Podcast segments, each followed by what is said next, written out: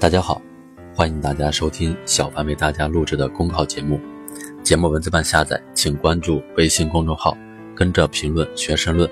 回复“下载”两个字即可。本期话题为：户外运动当遵守法纪，敬畏自然。如今，户外运动已成为一种时尚的运动方式，其多样化、个性化等特点，让人们能够在拥抱自然的同时挑战自我，受到不少人的追捧。然而近年来，一些户外项目越来越刺激，安全之弦却没有越绷越紧。部分户外运动爱好者的足迹越来越广，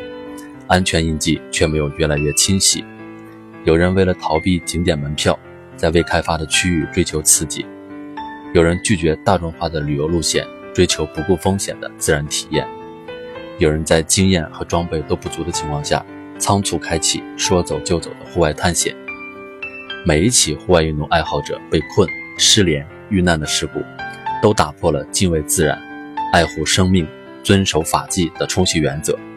都耗费了救援力量和公共资源高速运转的巨额成本，不仅严重威胁自身安全，而且给社会带来沉重负担。参与户外运动，需要我们懂得，再罕见的风景也不及生命的珍贵。近日。一则九零后小伙在羌塘无人区失联五十天被找到，却拒绝接受行政处罚的新闻，最终以穿越者认罚交齐了五千元罚款而落下帷幕。该事件一连串的波折引发的公众讨论，值得我们好好反思。在此次穿越无人区的三人小团队中，有人曾经穿越过羌塘地区，有人曾经攀越过高山雪峰，堪称户外运动的资深玩家。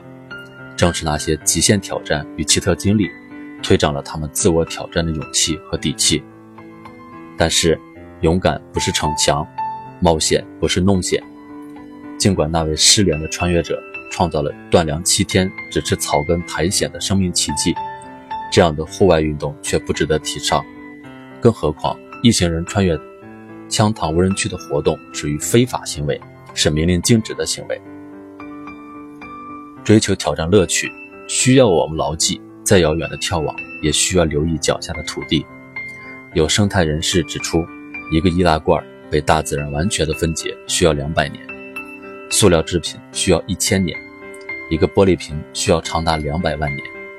对生态脆弱的自然保护区而言，宁静才是最大的守护。青藏高原西北部的羌塘荒原是中国最大的无人区，探险者的一举一动。比如说，留下一包包装纸，扔掉一个干粮袋点燃一堆柴火，都会变成高寒地区的一道伤疤，造成难以修复的生态损失。可以说，以亲近自然之名行破坏自然之举，既不是户外运动的风向标，也绝不会成为极限运动的功勋章。每个人都有探索远方的权利，但是这种权利绝不能以破坏生态环境。损害公众利益、浪费公共资源为代价，我们乐于见到失联小伙最终得救的暖心，也欣慰于非法穿越无人区的行为受到处罚，但不能接受拒不认错的任性。事实上，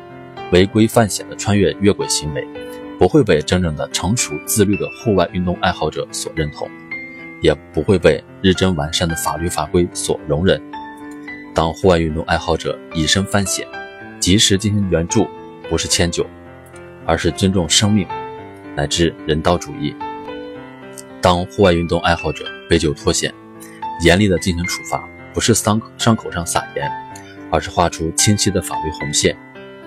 截至目前，已有数千人登顶珠峰，数百人进入太空。矢志探索的魅力，就表现在永不言弃的心智，突破极限的精彩。